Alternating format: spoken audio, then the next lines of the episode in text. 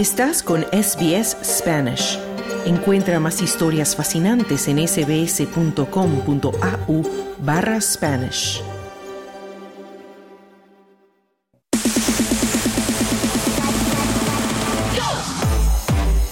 Deportes.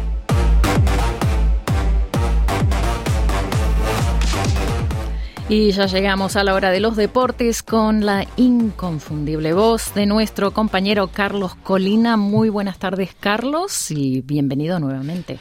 Muchísimas gracias, Marcia. Y vamos a comenzar hablando de fútbol local y ya el seleccionador de los Socceroos, Graham Arnold, acaba de anunciar a los cuatro jugadores que aún no habían sido convocados para el nuevo equipo que se van a enfrentar a Ecuador. Recordemos, Ecuador viene a un partido amistoso a finales de este mes. Aquí Australia van a jugar tanto en Melbourne como en Sydney.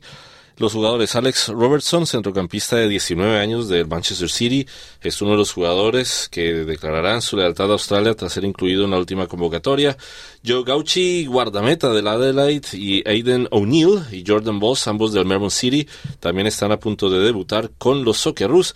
El defensa del Sydney, Joel King, ha sido descartado. Danny Vukovic se ha retirado por lesionados y Matthew Leckie, Jamie McLaren, Adjin Huskik y Martin Boyle no estarán disponibles para este partido del 24 de marzo en Sydney. Y seguimos aquí en Australia, pero ahora vamos a hablar del fútbol local de la A-League y en su versión femenina, porque el Melbourne Victory fue el gran vencedor del derby contra su rival local, el Melbourne City, correspondiente a la fecha de este fin de semana de la A-League femenina. Lo derrotó por dos goles a cero. Aunque las visitantes tuvieron el control del juego, las locales lograron sorprenderlas con un penal transformado en acierto por Melina Ayers a los 17 minutos, al que Paige Sois añadió otros cuatro minutos después. A pesar de sus esfuerzos, las Sky Blues no encontraron la manera de volver a meterse en el partido y con este resultado el City se mantiene en el tercer lugar con el Victory cuatro, cuarto ahora a solo dos puntos y con solo dos fechas restantes del torneo. Muy bien. Bueno, y vamos a seguir hablando de fútbol y nos vamos a ir ahora para Ecuador, porque Ecuador tiene nuevo director técnico, ya lo habíamos anunciado el fin de semana. Se trata de Félix Sánchez, que era el exdirector técnico de Qatar, y él en rueda de prensa dijo que Ecuador debe ser protagonista y tener una mentalidad ganadora en cada partido. El español extimonel de Qatar fue anunciado el sábado como reemplazo del argentino Gustavo Alfaro, que llevó a Ecuador a su cuarta cita mundialista en Qatar 2022, en la que quedó eliminada en la primera ronda.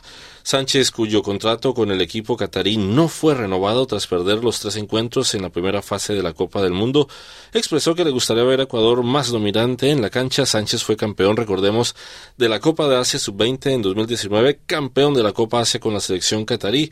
El estratega español reconoció que Ecuador tiene una selección muy joven en la que va a cerrar, no le va a cerrar las puertas absolutamente a nadie. Está abierto para todos los jugadores. Pues mucha suerte para Ecuador, ¿no?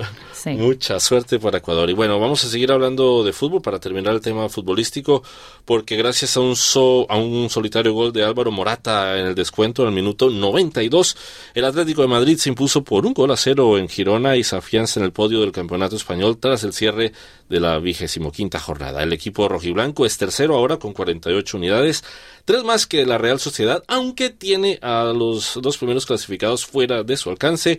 El líder Barcelona en este momento suma 65 unidades y el Real Madrid 56 antes del clásico del próximo domingo en el Camp Nou.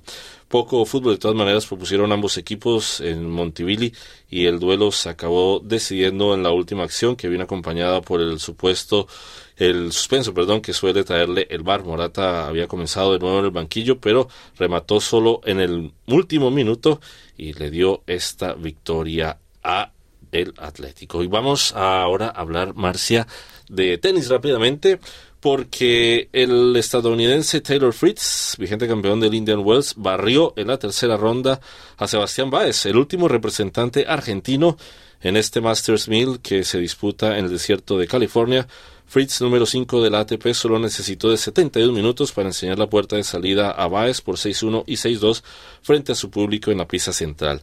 La salida de Baez llega a pocas horas después de que Francisco Cerúndulo, quien cayó en la tercera ronda del Masters 1000 de Indian Wells frente al canadiense Félix Auger Alaizame.